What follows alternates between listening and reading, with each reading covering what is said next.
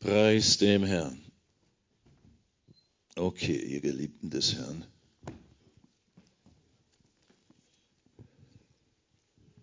Are you ready?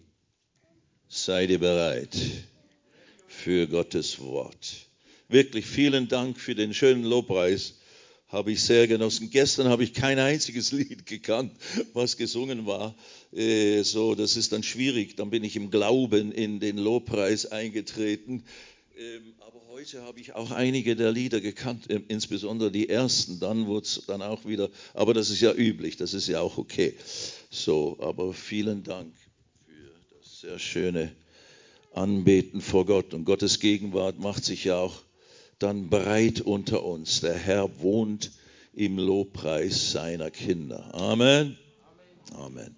Okay, wir haben hier gestern Abend begonnen in, in Römer Kapitel 1 äh, über, ja, ich lese diesen Vers nochmal. Aus Vers 17, Vers 16 haben wir letztes Jahr, wo ich hier war, äh, vor allem äh, gepredigt oder gelehrt, das ganze Wochenende über die Kraft des Evangeliums von Jesus Christus, die da wirksam wird bei jedem Glaubenden zur Rettung, zur Heilung, zur Befreiung. Und dann Vers 17, denn Gottes Gerechtigkeit wird darin, im Evangelium von Jesus Christus, wird Gottes Gerechtigkeit geoffenbart aus Glauben zu Glauben, wie geschrieben steht, der Gerechte aber wird aus Glauben leben. Und dann haben wir eben vor allem das betrachtet, was ist diese, was bedeutet diese Gerechtigkeit Gottes oder Gottes Gerechtigkeit, die im Evangelium von Jesus offenbart ist. Und wir haben festgestellt, einer der Hauptbedeutungen dieses Begriffs redet, äh, bezeichnet dich und mich. Es ist die Bezeichnung, die geistliche Bezeichnung des Wortes Gottes, die geistliche Bezeichnung Gottes äh, in Bezug auf dich. Wenn du gläubig geworden bist an Jesus, bist du zur Gerechtigkeit Gottes, zu Gottes Gerechtigkeit geworden. Und das ist eben nicht nur eine Bezeichnung, sondern das beschreibt, ist die Beschreibung eines Zustandes. Gottes Natur, Wesensnatur, der Heiligkeit, der Reinheit, der Gerechtigkeit, der Sündlosigkeit ist uns geschenkt worden, ist in unserem menschlichen Geist entstanden in dem Moment, wo wir Ja zu Jesus gesagt haben, wo wir auf dieses Kreuz geschaut haben und, und erkannt haben und geglaubt haben, der stirbt für mich, der leidet für mich, der trägt meine Schuld und meine gerechte Strafe, die ich verdient hätte, die trägt der Sohn Gottes an meiner Stelle. Und das glaube ich jetzt, das nehme ich an und ich bekenne ihn, ich deklariere ihn als meinen Retter und Herr. In dem Moment wird man von neuem geboren und in dieser neuen Geburt, in dieser Neuschöpfung des menschlichen Geistes wird dein Geist, und das ist, das bist du, das ist mein Ich, mein Ich, das, was mich ausmacht als Mensch, als ein Wesen Gottes, das eben nicht nur ein höher entwickeltes Tier ist, sondern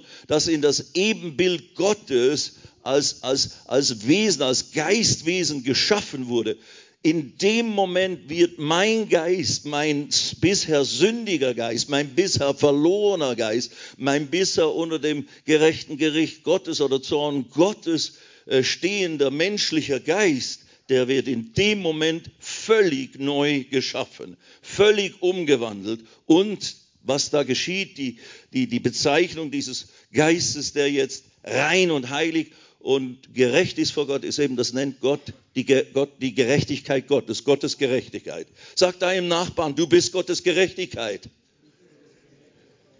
Und sag's mal selber, ich bin die Gerechtigkeit Gottes. Und, und Luther hat es früher, eine frühere Übersetzung in der Lutherbibel war, damit wir Gottes rechte Art würden. Nicht Gerechtigkeit Gottes, sondern die rechte Art würden. Das hat er begriffen, damit hat er ausgedrückt, beschrieben, wir werden rechtartig vor Gott. Wir werden so wie Gott selber.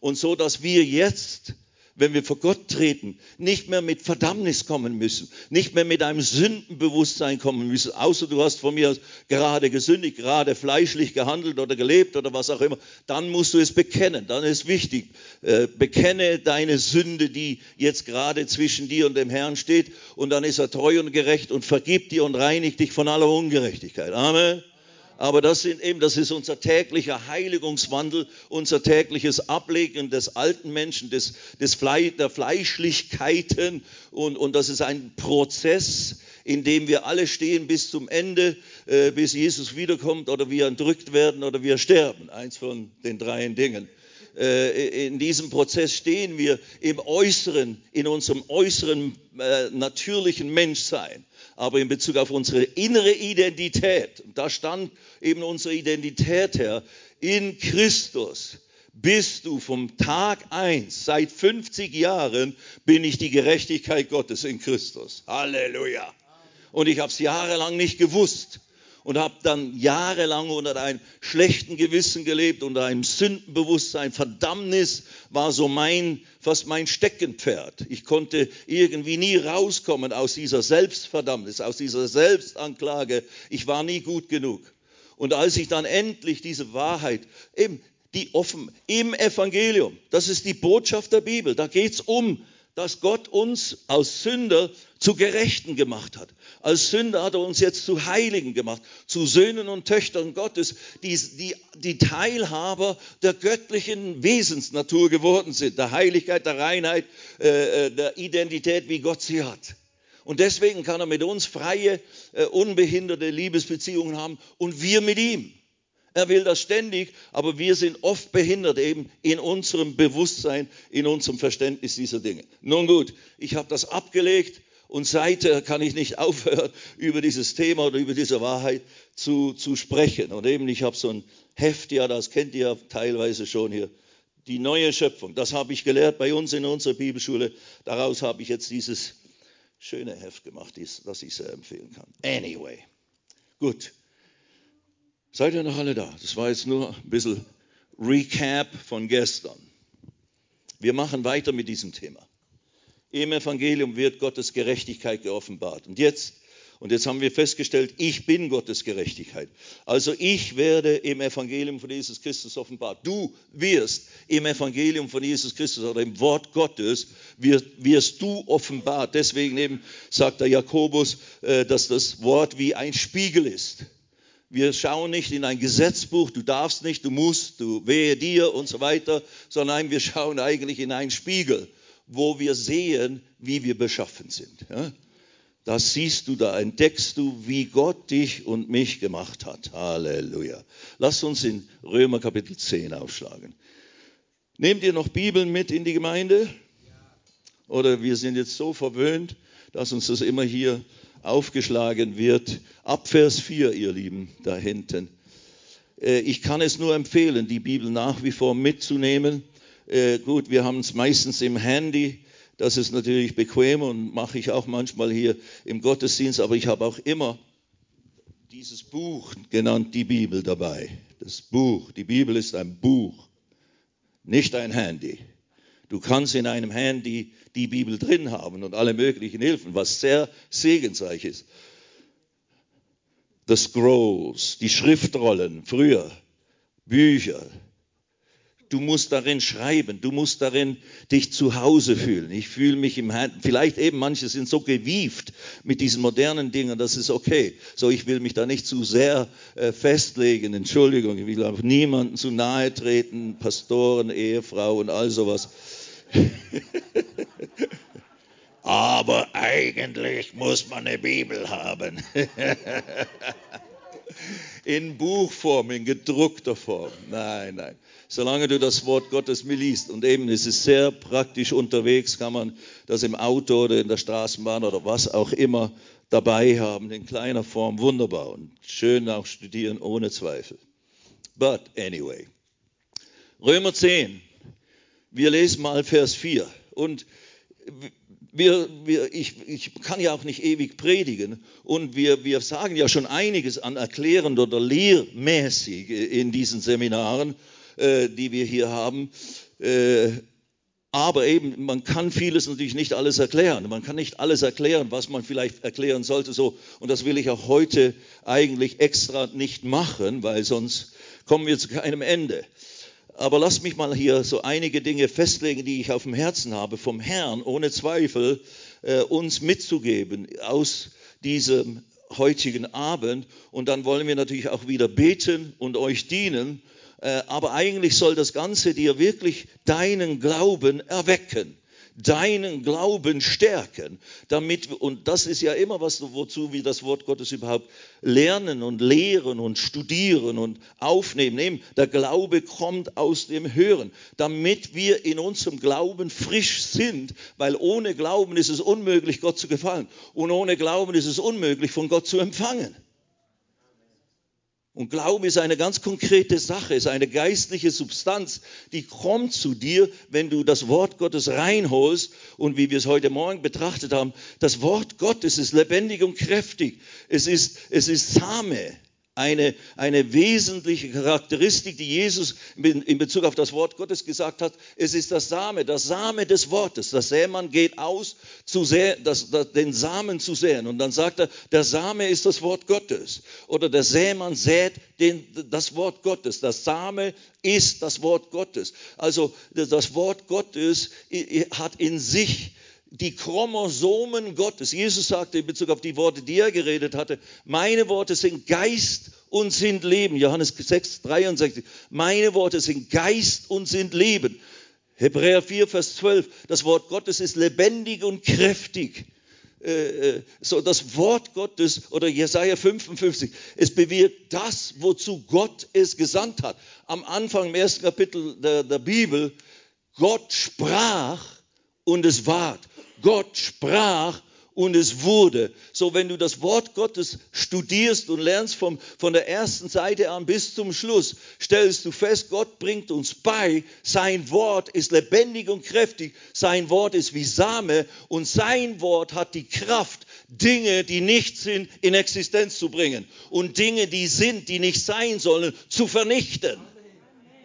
That's it. Und das ist eigentlich das, der Schlüssel und, und, und, und die grundsätzliche Wahrheit, äh, warum wir diese Dinge lernen sollen, äh, damit wir sie dann anwenden in unserem persönlichen Leben und durch unser persönliches Leben, weil wir alle berufen sind, hinzugehen in alle Welt und das Evangelium, die frohe Botschaft von Jesus zu verkündigen, damit die Verlorenen gerettet werden. Unsere Aufgabe ist es also, diesen Samen auszustreuen und zu erwarten, dass er das bewirkt, wozu er gesandt ist. Und auch in Gebeten setzen wir das Wort Gottes frei, indem wir es sprechen und proklamieren über Situationen und so weiter und so fort. Okay. Also, das ist, was wir auch jetzt, wenn wir hier reden, das Wort Gottes sprechen, verkündigen, lehren, ganz gleich, wer das tut, aber weil ich es jetzt tue, dann ist, wird Gottes Kraft freigesetzt, Gottes Heilungskraft, Gottes äh, Rechtfertigungskraft, all das, was da drin an Design, an göttlichen äh, äh, Chromosomen, göttlichen Genen drin ist, in diesen Samen dieser Worte Gottes, das wird in dir, wenn du es empfängst und annimmst und erlaubst, dass es in dir wächst und aufgeht, dann wird es in dir die entsprechende Frucht hervorbringen. So, wenn du Heilung brauchst, weil du krank bist, weil du irgendwelche Symptome hast, musst du dir Worte der Heilung holen. Worte Gottes, die über Heilung sprechen, die über äh, Erlösung von Krankheit sprechen und diese Gospillen, diese Samen des Wortes dir und deinem Körper, dieser, dieser, dieser Situation in deinem Körper in deinem Leben, in deiner äh, Umgebung, diese Pillen, diese Samen hineinsehen, damit dann die Ernte, die du haben möchtest, entstehen kann und diese falsche Ernte vernichtet wird. Diese falsche Frucht, die sich da breit gemacht hat, aus welchen Gründen auch immer. Römer 10, Vers 4. Hast du es gefunden? Dann lass es uns lesen. Denn Christus, und er redet hier in Bezug auf die Juden in den Versen davor und im Kapitel 9 über die Juden und, und so weiter, Gottes Plan mit den Juden und, und eben sagt, die haben versucht, das äh, Gottes Gerechtigkeitsstandard durch Erfüllung des Gesetzes zu erreichen. Wir lesen vielleicht noch Vers 3. Denn da sie Gottes Gerechtigkeit nicht erkannten, die Juden, und ihre eigene aufzurichten trachteten, haben sie sich der Gerechtigkeit Gottes nicht unterworfen. Also hier hast du wieder den Begriff Gerechtigkeit Gottes und der ist ganz grundsätzlich gesprochen hier thematisch, ist, es bezieht er sich auf uns. Diese Gerechtigkeit Gottes kommt zu uns durch Glauben an Jesus. Sie haben sich der Gerechtigkeit Gottes, die, die zu einem Menschen kommt, die Rechtfertigung, die Gerechtmachung vor Gott deines Geistes, die haben, da haben sie sich nicht unterworfen. Sie haben sie nicht äh, erlebt und erfahren, weil sie sich der nicht äh, Gottes Angebot und Gottes, ja, was Gott damit meinte, nicht verstanden und nicht angenommen haben. Aber jetzt geht's zu Vers 4. Denn Christus, hört ihr mal diese Aussage an. Denn Christus, der Messias, der Gesalbte, die Rede ist von Jesus, dem Christus, ist des Gesetzes Ende jedem Glaubenden zur Gerechtigkeit. Jesus Christus ist dir, der du an ihn glaubst, zur Gerechtigkeit. Im 1. Korinther Kapitel, was ist es, 1 äh, Vers 30, da heißt es, wir sind in Christus, da, da wir in Christus sind, der uns von Gott geworden ist, Weisheit von Gott, der uns, der, der uns geworden ist, Weisheit von Gott und Gerechtigkeit und Heiligkeit und Erlösung. Christus ist für uns all diese Dinge geworden. Gottes Weisheit, Gottes Gerechtigkeit, Gottes Erlösung und Gottes Heiligung. Das ist Christus in dem, was er ist, in dem, was er bewirkt hat, in seinem Erlösungswerk. Wenn du ihn aufnimmst, dann ziehst du ihn förmlich an. Das sind Bilder der, des Neuen Testamentes. Dann ziehst du ihn förmlich an oder eben du, du nimmst ihn in dein Leben auf und er kommt mit seinem Geist und mit seiner Wesensart in dich hinein und verwandelt dein ganzes inneres Sein und deine ganze innere Identität. Und das, was er wird, das wird dein Teil. Und seine Weisheit wird dir zur Weisheit. Seine Gerechtigkeit wird dir zu Gerechtigkeit. Du musst sie nicht mehr versuchen, durch eigene Werke oder Verzichten auf Sünde zu erreichen oder sowas. Natürlich sollst du auf Sünde verzichten, aber das ist eigentlich die Frucht aus dieser neuen Identität aus dieser neuen Kraft der Liebe, der Heiligkeit, die jetzt in uns drin ist, durch die Gegenwart des Heiligen Geistes Gottes, durch die Gegenwart des Geistes Christi in uns. Amen. Also Christus eine gewaltige Aussage hier. Christus ist jedem Glaubenden zur Gerechtigkeit gemacht worden. Sag Jesus Christus ist mir zur Gerechtigkeit geworden. Einfach indem ich ihn aufgenommen habe. Da ist alle Sünde, alle Ungerechtigkeit, alles, was Gott äh, widerstrebte, ist einfach verschlungen worden. Zack. Im Hebräerbrief wird es gesagt, die Sünde ist ausgelöscht worden. In dir ist keine Sünde mehr, in deinem Geist. Dein Geist ist sündlos. Dein Geist ist rein und heilig. Glaubst du das wirklich? Das ist, damit musst du voll werden. Damit musst du dein Bewusstsein erfüllen. Äh, der, Konflikt ist und der Kampf ist eben im natürlichen Bereich, in unserem äußeren Leben und Menschen und Tun und Lasten. Da sind wir oftmals herausgefordert, eben mit Fleischlichkeiten und Gefühlen und allen möglichen Vorgängen in unseren Gedanken und, und Regungen, die da ziehen und machen und was auch immer. Das kennen wir alle. Und das ist eben dieser Prozess der Heiligung, die wir vorziehen, äh, äh, die, die wir äh, nachvollziehen müssen in der Praxis. Aber die fängt damit an. Und das, das ist eben dort, wo ich dann endlich aus der Verdammnis rausgekommen bin. Aus diesem ständigen Gefühl, ich bin nicht Gott äh, wohlgefällig oder nicht zulänglich für den Herrn. Und deswegen kann er mich auch in dem Sinne nicht in der Weise gebrauchen, wie die großen Helden de, der Bibel oder wie große Kirchengeschichtshelden äh, in der Geschichte der, der Christenheit seit 2000 Jahren. Nein, der Steinle, der gehört nicht dazu. Obwohl ich Jesus geliebt habe und sehr leidenschaftlich war und so weiter. Aber als ich begriff, ich habe wirklich eine völlig neue Identität bekommen. Und ich bin neu. Ich bin jetzt Gerechtigkeit Gottes. Ich bin jetzt sündlos, heilig, tadellos und vor Gott wohlgefällig.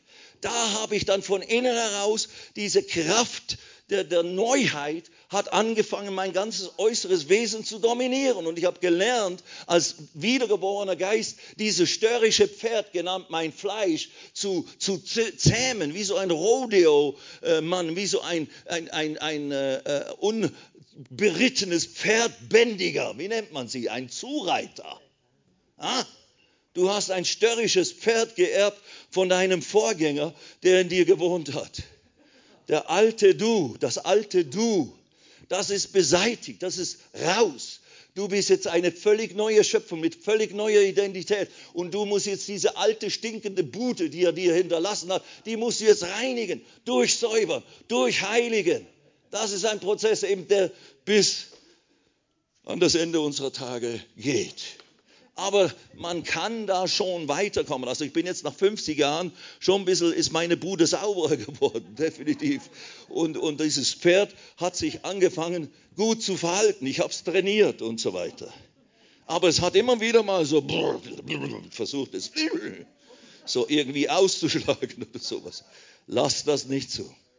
Anyway, also Christus ist des Gesetzes Ende, dem Glaubenden zur Gerechtigkeit.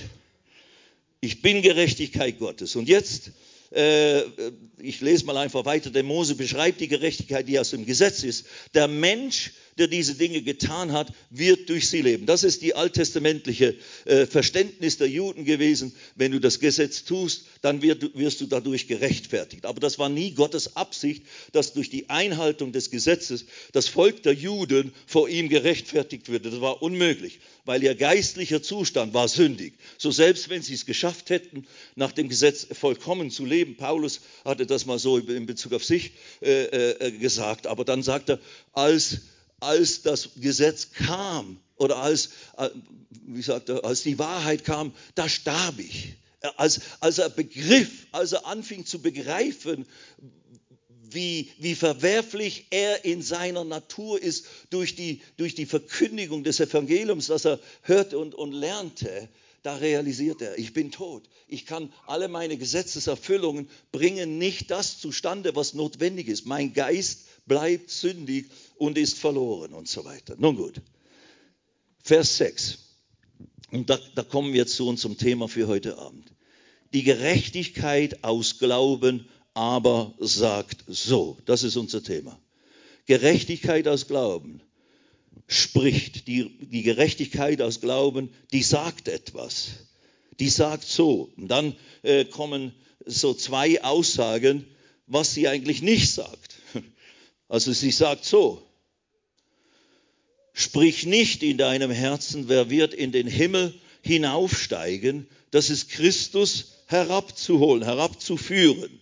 Oder Vers 7, wer wird in den Abgrund, Abyssos, ist das griechische Wort, richtig in das Verlies, in, die, in den Bereich der verlorenen Geister hinabsteigen. Das ist Christus aus den Toten heraufzuführen. Das sagt die Gerechtigkeit aus Glauben nicht. Wir erklären gleich. Das sagt die Gerechtigkeit aus Glauben nicht. Sondern, was sagt sie, Vers 8? Sondern, was sagt sie? Was sagt die Gerechtigkeit aus Glauben? Sie sagt dieses. Und das ist jetzt wieder so ein Schlüssel. Das Wort ist dir nahe in deinem Mund und in deinem Herzen. Das ist alles, was die Gerechtigkeit aus Glauben sagt. Die sagt nicht, oh Jesus, komm herab vom Himmel in meine Situation, hilf mir. Ich brauche deine Rettungskraft, ich brauche deine Heilungskraft, ich brauche deine Erlösungskraft. Oder wenn du denkst, naja, Jesus ist wahrscheinlich noch bei den Toten. Oh Jesus, komm herauf aus dem Abgrund und hilf uns doch. Du hast doch diese wunderbaren Dinge getan, hier als du auf der Erde warst. Aber jetzt bist du gestorben, jetzt bist du irgendwo im Verlies gelandet. Komm herauf und hilf uns, rette uns. Also mit anderen Worten, komm noch einmal, um, um uns zu retten. Die Gerechtigkeit aus Glauben sagt nur, das Wort, und das ist Remmer, das Wort das spezifische, gesprochene, in die Situation gegebene Wort Gottes, Das Evangelium von Jesus, die Botschaft von Jesus, was er getan hat und, und, und, äh, und wer er ist. Diese Botschaft, das Wort, das ist alles, was ich brauche. Das Wort des Glaubens, das Wort des Glaubens an das Erlösungswerk Jesus. Die, die, das Evangelium von Jesus ist alles, was ich brauche, um es in mein Herz und, und, oder ich muss es in mein Herz nehmen und in meinen Mund nehmen. Und wenn es da in meinem Herzen und in meinem Mund ist, dann ist Rettung da, dann ist Heilung da, dann ist Erlösung da, dann ist all das da, wozu Jesus kam, um die Menschheit zu erretten. Und das so beginnt unser Leben mit dem Herrn. Als ich es hörte, das Evangelium von Jesus, es aufnahm vor 50 Jahren und in meinem Herzen erlaubte und glaubte, entschied mich zu glauben, was man mir erzählte, dass das meine Schuld beseitigt hat. Deswegen ist Jesus gekommen, um eben deine Schuld zu beseitigen. Und jetzt deklariere ihn, bekenne ihn als deinen Retter und Herrn, nimm ihn auf in dein Leben und bekenne ihn als solches. Das habe ich in einem schlichten Gebet getan. In dem Moment ist die ganze Errettungs- und Befreiungs- und Erlösungskraft Jesu in mein Leben hineingekommen und hat mich seither nicht verlassen. Und dieses ganze grundsätzliche Prinzip des Glaubens mit dem Herzen, dessen, was wir hören aus dem Wort Gottes, aus dem Wort des Glaubens, dieses Hören und Aufnehmen und es dann in den Mund nehmen, um es zu sprechen und zu deklarieren. That's it. Das ist es. Das ist, wie du Errettung, wie du Heilung, wie du die Manifestation der Erlösung, die Jesus so teuer bewirkt und äh, äh, äh, vollzogen hat am Kreuz von Golgatha, in der Grablegung, in der Auferstehung, all das, was dort geschehen ist, was wir von mir aus nur eben aus der Schrift kennen, was da alles beinhaltet ist, wenn du das hörst und glaubst und es deklarierst über deinem Leben, in den Wunden Jesu bin ich geheilt worden, durch das Blut Jesus bin ich gerecht gemacht worden, ist meine Sünde gesühnt, ist jede Schuld und jede Anklage von Gott beseitigt und ich bin ein neuer Mensch geworden. Wenn du das glaubst und deklarierst in deinem Leben und beibehältst über deinem Leben in jeder neuen Herausforderung, Situation, dann hast du den Heiland mit dir. Den Jesus mit dir. Der muss nicht seinen Himmel verlassen, wo er sitzt zu Rechten Gottes, sich hingesetzt hat und wartet, bis seine Feinde zum Schemel seiner Füße gemacht werden. Nein, du musst nur das Rema, das Wort, das spezifische, das lebendige Wort Gottes hier in dein Herz hineinbekommen und in deinen Mund und es dort behalten, dann hast du alle Kraft der Erlösung, der Errettung ständig bei dir und auch für jede neue Herausforderungssituation. That's it. Hook. Ich habe gesprochen. Das ist es. Das ist es. Das ist die Message heute Abend. Und lass uns noch ein bisschen weiterlesen. Das Wort ist dir nahe, in deinem Mund und in deinem Herzen.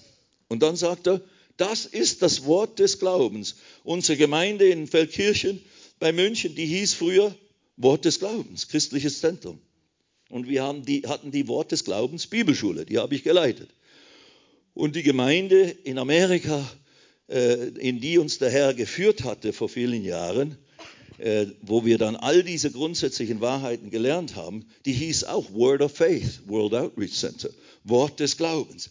Die haben sich selber und wir eben auch uns diese Identität äh, äh, gegeben in unserem Namen, weil dies so ein grundsätzlicher Schlüssel ist für unser erlöstes Leben. Das Wort des Glaubens. Und das Wort des Glaubens ist nicht an, nichts anderes als das Evangelium, die Botschaft von Jesus, die, wenn du sie hörst und glaubst, annimmst im Glauben, dann wird sie die Kraft Gottes in deinem Leben die dich rettet von der ewigen Verdammnis, die dich heilt von jeder Krankheit, vor dem frühen Tod, die dich erlöst hat vom Fluch und von jeder Bef Gefangenheit und sonstigen Dingen. That's it. Und wisst ihr, wir tun nichts anderes als diese simple Botschaft. Was heißt simple Botschaft? Diese kraftvolle, machtvolle, alles verändernde, gewaltige Botschaft, das genannt das Evangelium von Jesus in unseren Evangelisationen zu verkündigen. Wir, wir, wir, wir fügen jeden Abend von mir aus bestimmte Aspekte dazu unter der Führung des Heiligen Geistes, weil ja auch oft viele Christen da sind und so weiter, um, um ihnen was äh, mitzugeben, woraus sie was lernen können für ihr praktisches, Leb praktisches Leben. Aber wir äh, sorgen immer dafür, dass ganz klar die Person Jesu vorgestellt wurde. Wer ist er? Von einer Jungfrau geboren, aufgewachsen, wie jeder andere Mensch. Dann mit 30 hat er seinen Dienst begonnen, übernatürlichen Dienst und hat überall, wo er hinkam, die Kranken geheilt, die Besessenen befreit. Und nicht ein einziges Mal hat er irgendjemand weggeschickt und gesagt, ich kann dich nicht heilen, ich will dich nicht heilen, ich darf dich nicht heilen. Diese Krankheit ist dir gegeben von Gott, um dich demütig zu machen oder dir eine Lektion beizubringen. Nichts dergleichen. Nicht ein einziges Mal findest du das. Oder eben, äh, es ist nicht Gottes Wille, dass du geheilt wirst oder so. Nicht ein einziges Mal. Und dann, obwohl er nie gesündigt hat selber, wurden die religiösen Leiter seiner Zeit wütend, zornig auf ihn, wollten ihn umbringen, gerade auch wenn er Wunder getan hat, am Sabbat und solche Dinge. Verrückte Vorgänge.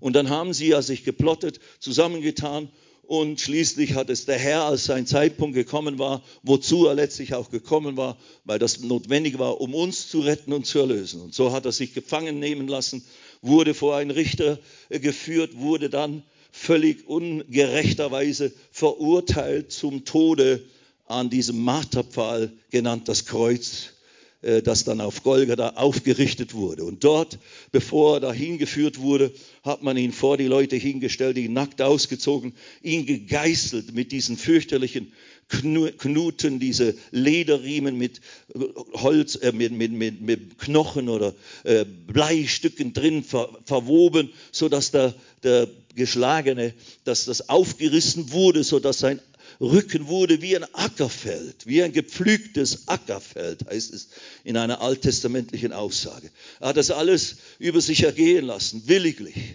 wissen, dazu bin ich gekommen. Dann hat man ihn mit einer Dornenkrone gekrönt, um ihn zu lästern. Du bist der König der Juden, hast du, hier ist deine Krone, zack.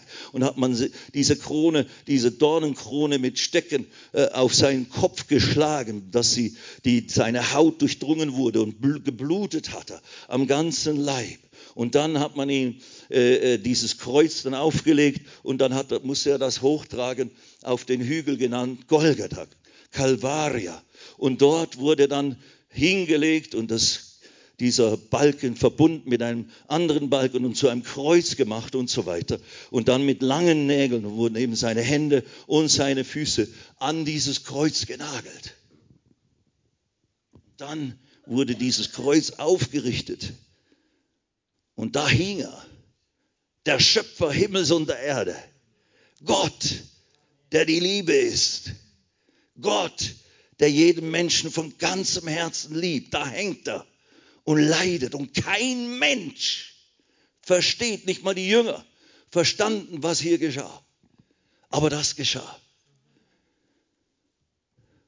Und das ist dieser Hilasterion, dieser Sühneort, wie es im Römer 3 heißt. Ihn hat Gott hingestellt als einen Hilastel, also ein Sühneort, das war dasselbe Wort wie der Sühnedeckel auf der Bundeslade in der Stiftshütte oder im Tempel in Jerusalem dann, wo Gottes Gegenwart anwesend war im alten Bund wo nur der hohe Priester einmal in, im, im, im Jahr hineingehen konnte, hinter diesen Vorhang, wie wir es gesungen haben, der dann zerriss, als Jesus seinen Geist aufgab, zerriss der Vorhang im, im Tempel, der den, das Allerheiligste von den Außenbereichen trennte, der zerriss von oben herab. Und Gottes Gegenwart hat diesen Ort verlassen und hat sich ergossen über die gesamte Menschheit weil jetzt das wahre Opfer gebracht wurde.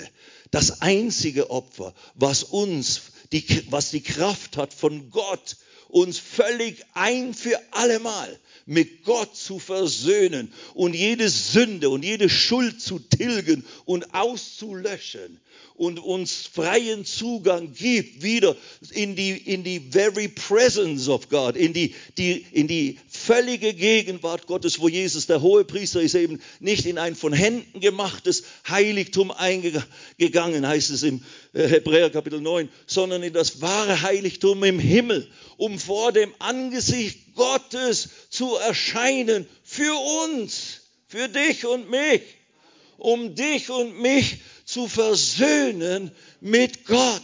All deine Schuld, all das gerechte Gericht, all der gerechte Zorn des heiligen Gottes, der gegen dich stand, der ist mit dem, der Präsentation des Opfers, des Blutes Jesu vor dem ewigen Thron Gottes, wo die absolute Macht ist und Herrlichkeit. Das wurde dort ausgegossen. Und das hat dich in dem Moment boah, versöhnt mit Gott. Und wenn du das hörst, und für dich persönlich annimmst, einfach durch eine Entscheidung des Glaubens in deinem Herzen. Okay, das habe ich getan vor 50 Jahren, als verrückter Hippie. Und das habe ich nicht so theologisch erklärt bekommen, wie, das, wie wir das jetzt hier tun oder in dieser Dramatik. Aber ich habe gedacht, wenn das stimmt, dass das, ist, dass das, dass das Kreuz Jesu das bedeutet, dass Gott mir wirklich dadurch meine Sünden vergeht, und, und, und dass ich das erfahren kann und dass dann etwas völlig Neues beginnt, dann brauche ich das, dann will ich das. Obwohl es ein Kampf war. Ich wusste, das ist ein Kampf. Das, ja, was sind die Konsequenzen daraus? Aber dann habe ich es getan, weil Gottes Zeitpunkt auch gekommen war und alles dafür sprach. Aber ich hätte es auch ablehnen können. So, das ist die Entscheidung, die jeder für sich selber treffen muss. Kann keine Kirche, keine geistlichen Eltern oder sonst was für mich treffen. Das muss man selber treffen. Genauso wie wir eines Tages selber vor Gott stehen, vor unserem himmlischen Vater. Und er will niemanden verdammen, niemanden verurteilen, nie. Das tut er auch nicht. Wir sind schon verloren. That's the problem. Das, wir werden nicht von Gott in die Hölle geschmissen. Wir sind auf dem Weg in die Hölle. Warum? Weil unser Geist sündig ist wenn er nicht von neuem geboren wird, wenn er nicht neu geschaffen wird. Dann hast du keine Chance, selbst wenn du aufhörst von diesem Moment weg, nie mehr zu sündigen. Aufhörst, irgendwas Böses zu tun und nur noch Gutes tust. Das wird dich nicht rechtfertigen. Gott wird das respektieren, wird das schätzen und dein Eifer und deine Gottesfurcht in dem Sinne, dein Wollen, dass du alles in Ordnung bringst. Aber gib auf, hör auf, es nützt nichts. Du musst von neuem geboren werden. Jesus hat das gesagt. Es sei denn, dass ein Mensch von neuem geboren wird, so kann er nicht in das Reich Gottes hineinkommen. That's it.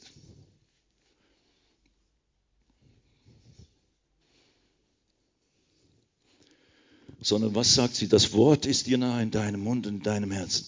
Das ist das Wort des Glaubens, das wir predigen.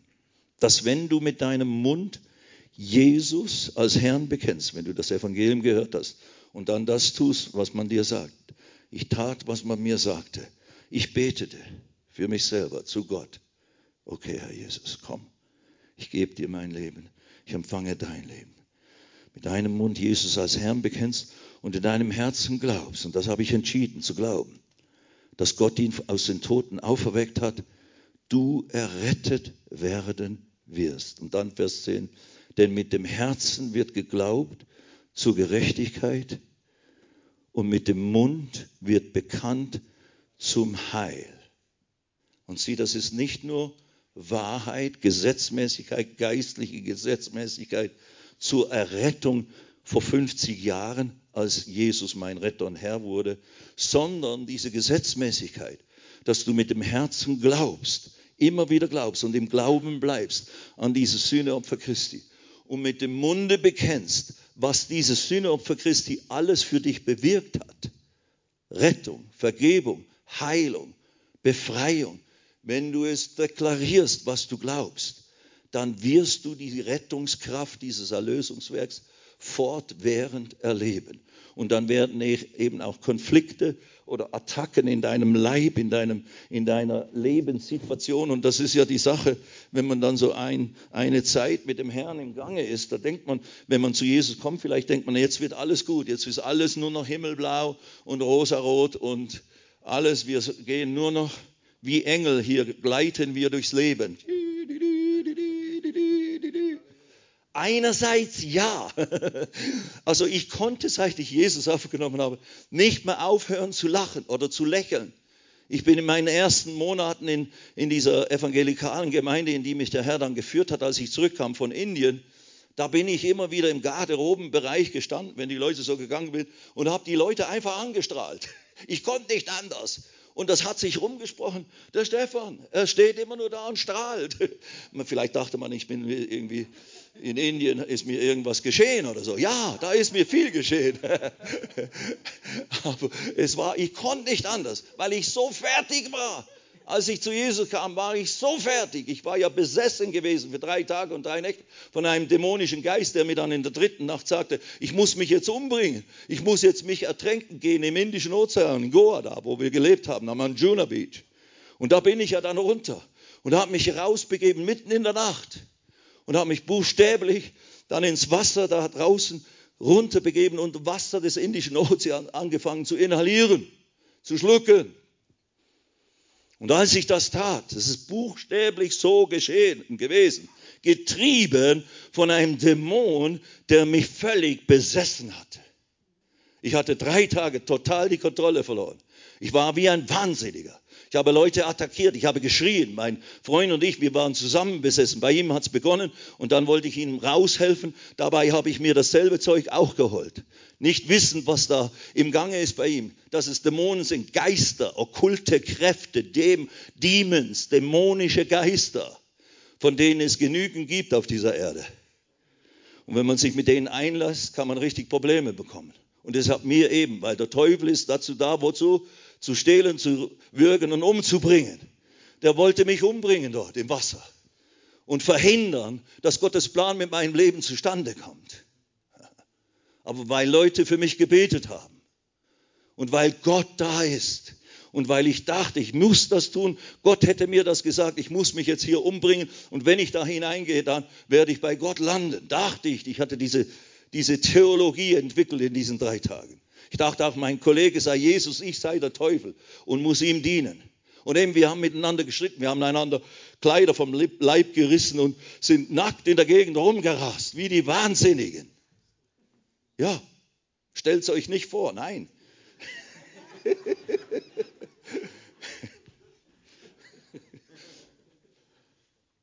It's the reality. Freunde, ich bin nicht als Theologe zu Jesus gekommen. Ich bin als elender Sünder, der auf dem Weg in die Hölle war, zu Jesus gekommen. Ich habe keine theologischen Vorträge gehört, aber ich habe gehört, Jesus ist deswegen gekommen, um dir deine Schuld zu vergeben um dir ein neues Leben zu geben, sodass du buchstäblich von vorne beginnen kannst, wie wenn du nie gesündigt hättest. Weil das war mein Problem, mein Dilemma, als ich dann im Wasser war und da unten am Trinken bin. Plötzlich höre ich die Stimme Gottes und er sagt zu mir, und ich dachte, ich müsste ja das tun, um so zu ihm zu kommen. Dann sagt er mir, und ich wusste, es war Gott, der, der spricht zu mir und sagte, so wie du bist, kannst du nicht zu mir kommen. Boah, Schock. Aber Dank sei Gott für diesen Schock, der war heiser. Und dann ist, ist, alles, was mich gedrängt hat, dieses zu tun, was mich besetzt hatte, drei Tage, drei Nächte, war weg. Und dann bin ich wie wach geworden. Und ich habe ja, real, also ich wusste ja, was ich tat, aber ich habe natürlich überhaupt nicht über die Konsequenzen oder sonst was nachgedacht. Ich war ja besetzt, ich war ja besessen. Jemand anders führte Regie in meinem Leben. Ein Dämon. Aber dann kam ich wieder zu mir. Und dann bin ich raus und so weiter und so fort. Und 14 Tage, drei Wochen später bin ich dann in Bombay. In meinem Büchlein steht das ja alles.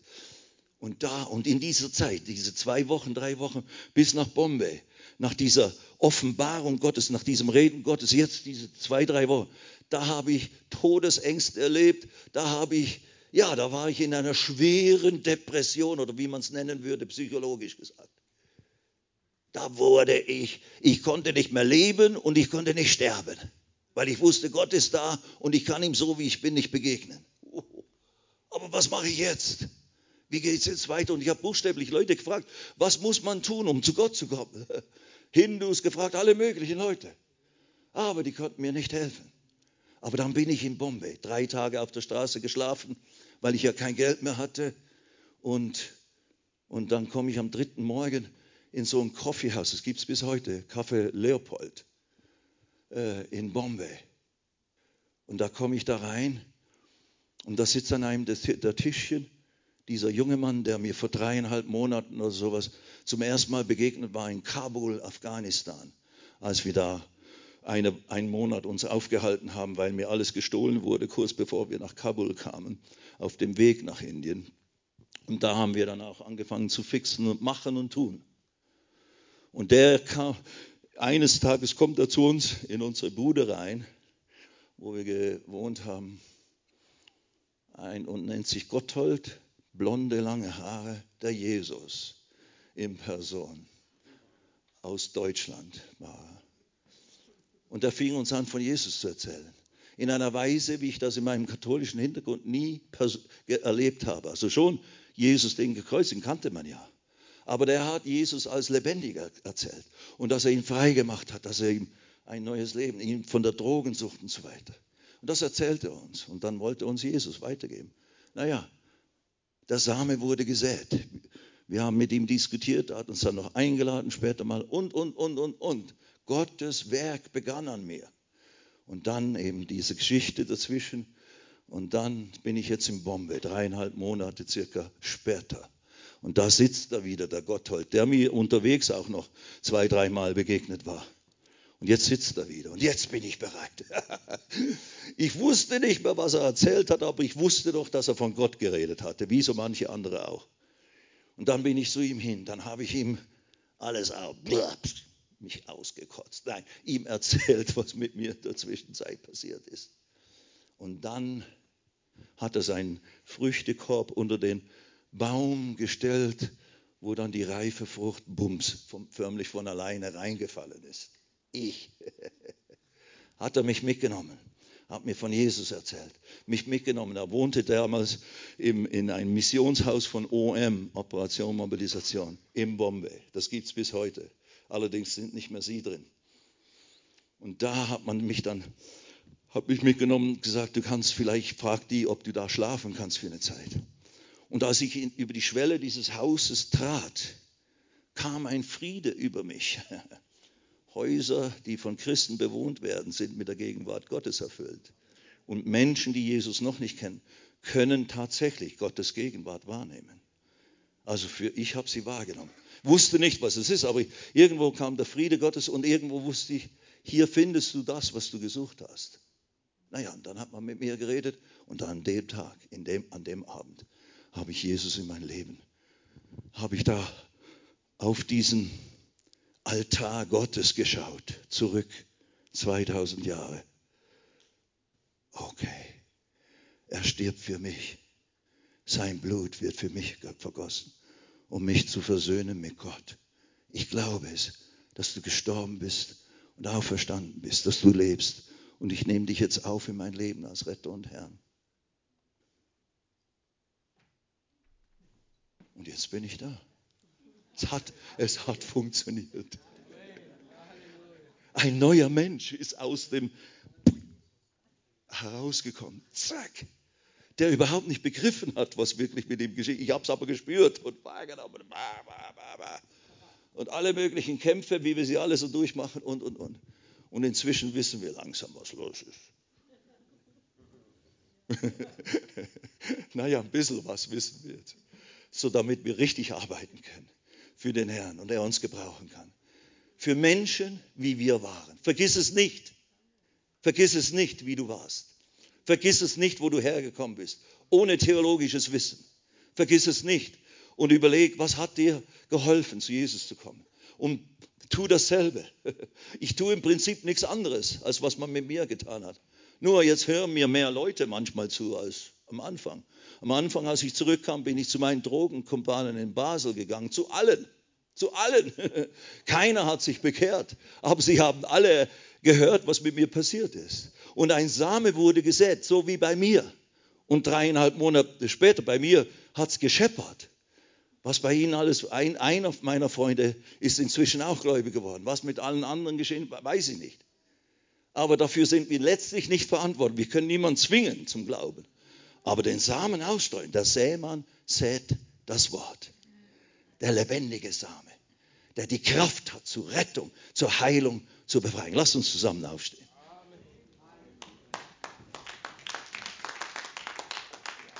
Ist Punkt 9. Jetzt können wir leider nicht mehr beten, aber naja. Ja, ja, kommt, kommt doch nochmals hoch. Einfach kurz. Wir machen das ganz schlicht. In all diesen Dingen, mir ist es immer ein Riesenanliegen, weil das ist auch die Weise, wie wir das tun, eben in unseren Evangelisationen. Wir beten ja nie mit Handauflegung für Leute. Das würde viel zu lange dauern. Das wäre, da wäre ich schon gestorben wahrscheinlich in der Zwischenzeit, vor lauter Verausgabung oder sowas.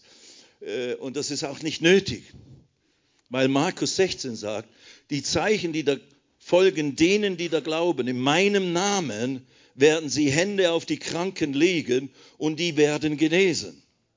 Da steht nicht, wenn der Prediger da glaubt, Hände auf die Kranken legt, dann werden die genesen. Na gut, wenn er das tut im Glauben, dann soll das ja natürlich auch geschehen. Aber das ist nicht das, das äh, wie soll ich sagen, das Subjekt, sondern wer immer glaubt. Wer von euch glaubt an Jesus als seinen Retter und Herrn? Halleluja. That's it. Hast du Hände? Zwei mindestens, oder? Oder wenigstens. okay, du bist gläubig und wenn du eine Not hast, und das ist eben auch mein ganzes Predigen und Lehren, wir müssen unabhängig in dem Sinne, unabhängig werden von Koryphäen, von besonders gesalbten Männern oder Frauen, die unbedingt für mich beten müssen, die unbedingt irgendwas für mich tun müssen. Das, ist, das geht in die Kategorie, Herr Jesus, komm herauf, Herr Jesus, komm herab. Besonders gesalbter Mann, Frau, komm und heile mich. Nicht nötig. Die Botschaft des Glaubens, die glaubt, was Jesus getan hat, reicht aus. Es ist vollbracht. Seine Wunden haben mich geheilt, nicht die Salbung eines Heil Heilungsevangelisten oder sowas. Ich habe definitiv eine Salbung mit Gottes Wirkung durch mein Leben, ohne Zweifel. Meine Frucht beweist es. Aber das ist nie, worauf ich mein Schwergewicht lege für diese Leute, sondern genau das Gegenteil. Weil eben gerade auch diese Hindus oder was auch immer sie sein mögen, die, die tendieren sehr dazu, dass der heilige Mann, der Guru oder was auch immer, eben für sie was tun muss, damit sie überhaupt eine Chance haben, bei Gott irgendwas zu erreichen. Und wir bringen ihm bei, nein, Jesus ist für dich gekommen. Und wenn du ihn annimmst, dann kommt er zu dir und bewirkt alles das, was er für dich so teuer erkauft hat. Du musst es nur glauben und für dich in Anspruch nehmen. That's it. Amen. Amen. Natürlich ist nichts dagegen einzuwenden, dass wir füreinander beten.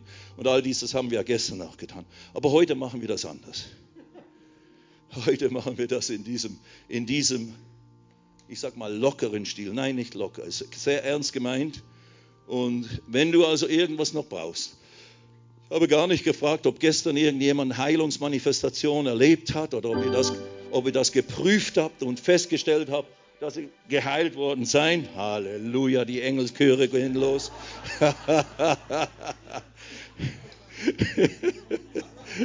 oh mein, das ist ja das Schöne beim Herrn wir in unseren Evangelisationen, da geht es manchmal, da wird so schief gesungen und so komisch hört sich das an. Da ist definitiv nicht die Salbung auf dem Lobpreis, die Gottes Heilungskraft freisetzt, sondern es ist immer, deswegen ist es immer die Kraft des Evangeliums, die muss freigesetzt werden. Die, die Person Jesu muss hier groß gemacht werden und seine Kraft, die wird dann frei. Und wenn du das glaubst und annimmst, dann passieren die größten Wunder, Mann. Halleluja. Es muss nicht noch extra was geschehen. Es muss nicht eine extra Salbung gekommen. Nochmals eine Salbung, nochmals eine Dosis. Ja, wenn Gott noch mehr hat, let it be. Aber er hat eigentlich nur einen Heiligen Geist, you know? Also nicht zwei oder drei oder so. Mein Gut, da gibt es die Rede von so und so vielen Geistern Gottes in der Offenbarung und alles Mögliche. Aber der Heilige Geist ist der eine. Und der reicht aus für alles, was wir brauchen an Kraft Gottes. Amen. So, wenn du irgendein Problem hast, irgendein Leiden oder Zipperlein, lege deine Hände im Glauben auf deinen Körper und schau auf diesen, diesen Altar Gottes. Schau auf diesen Sühnedeckel, auf diesen äh, Thron der Gnade und hole die rechtzeitige Hilfe von dem lebendigen Gott. Wir stehen direkt vor Gottes Angesicht, vor Gottes Thron im Himmel, im Geiste. Wir sind zwar hier in Klagenfurt, in Preisenfurt, in Lobpreisfurt sind wir. Und, und, aber im Geiste sind wir direkt vor Gott. Amen. Wir sind direkt vor Gott. Und Vater, da stehen wir. Mach deine Augen zu, wenn du willst. Musst du nicht. Aber kannst sie zumachen, damit du nicht abgelenkt wirst. Und Vater, da, du siehst diese Herzen des Glaubens. Du siehst unsere Hände. Du hast gesagt, die Zeichen, die da folgen, denen, die glauben, in meinem Namen werden sie Hände auf die Kranken legen und die werden gelesen. Und das tun wir jetzt heute Abend, wir bei uns selber. Wir sind selber gläubig für das, was wir brauchen und für das, was du für uns versorgt hast, Herr. Durch deine Striemen sind wir geheilt worden. 1. Petrus 2,24. Durch deine Strieme ist uns Heilung geworden. Jesaja 53, Vers 5. Durch deine Striemen, Herr Jesus, durch diese kostbaren Striemen, durch diese elenden Leiden und Qualen, die du ertragen hast, hast du den Preis für unsere Heilung, für unsere Befreiung, für unsere Errettung bezahlt, Herr. Durch dein Blut sind wir gerechtfertigt, sind wir Gerechtigkeit Gottes geworden, ist jede Sünde ausgelöscht, jede Schuld völlig beseitigt. Und wir stehen ohne Anklage, ohne Verdammungsurteil vor dir und können mit Kühnheit kommen und alles nehmen, was uns gehört. Jetzt sag, jetzt heb deine Hände hoch und sag, ich nehme, ich nehme, ich empfange deine heilende Kraft, Herr Jesus, in meinen Körper, in dieser Situation, was immer es sein mag. Sag es ruhig, ganz konkret. Ich empfange Heilung. Ich bin geheilt durch die Wunden Jesu. Ich empfange diese Heilung jetzt, diese übernatürliche Kraftwirkung des Heiligen Geistes. Heiliger Geist, erquicke du das Wort Gottes hier in unseren Leibern. Und ich gebiete im Namen Jesus jedem Symptom der Schmerzen, der, der chronischen Probleme zu weichen aus deinem Leben, aus deinem Körper, im Namen Jesus. Ich gebiete Depressionen, ich gebiete äh, äh Druck auf deiner Seele, auf deinen Gedanken, Kopfschmerzen. Verschwindet im Namen Jesus. Ich gebiete, Gelenke werden geschmeidig. Arthrose ist gebrochen und zerschlagen. Im Namen Jesus. Sei gelöst, sei geheilt. In Jesu Namen. Und irgendwelche sonstigen Schwächen, äh, äh, Organe, Herzen, Lungen, äh Magen, Nieren, Leber, whatever, äh, was immer nicht richtig funktioniert, gebieten wir im Namen Jesus. Sei heil. Du bist geheilt durch die Striebe Jesus. Du bist geheilt. Heilungskraft Jesu fließt in diese Körper. Vater, und dort, wo Gebundenheiten, Süchte sind, in der Seele, in Gedanken, in inneren Bereichen deines Wesens, da bist du gelöst. Ich spreche Freiheit zu den Gefangenen. Du bist befreit im Namen Jesus. Du bist befreit im Namen Jesus. Sei frei, sei los in Jesu Namen. Und jeder Fluch auf deinem Leben, jede Verbindung zu irgendwelchen okkulten Mächten, dämonischen Geistern ist zerschlagen und zerbrochen im Namen Jesus. Du bist frei. Der Fluch ist gebrochen im Namen Jesus. Im Namen Jesus. Und jetzt sage einfach Danke, Herr Jesus. Ich danke dir für meine Freiheit. Ich danke dir für meine Heilung. Ich danke dir für deine, meine Erlösung. Ich danke dir für alles, was du für mich getan hast. Es gehört mir. Ich ziehe es an und ich lasse es nicht mehr los. Und ich deklariere, dass ich der Geheilte, der Erlöste, der Befreite bin. In Jesu Namen. Praise God. Und jetzt lasst uns ein schönes Bam. Gepriesen sei der Herr. Singen.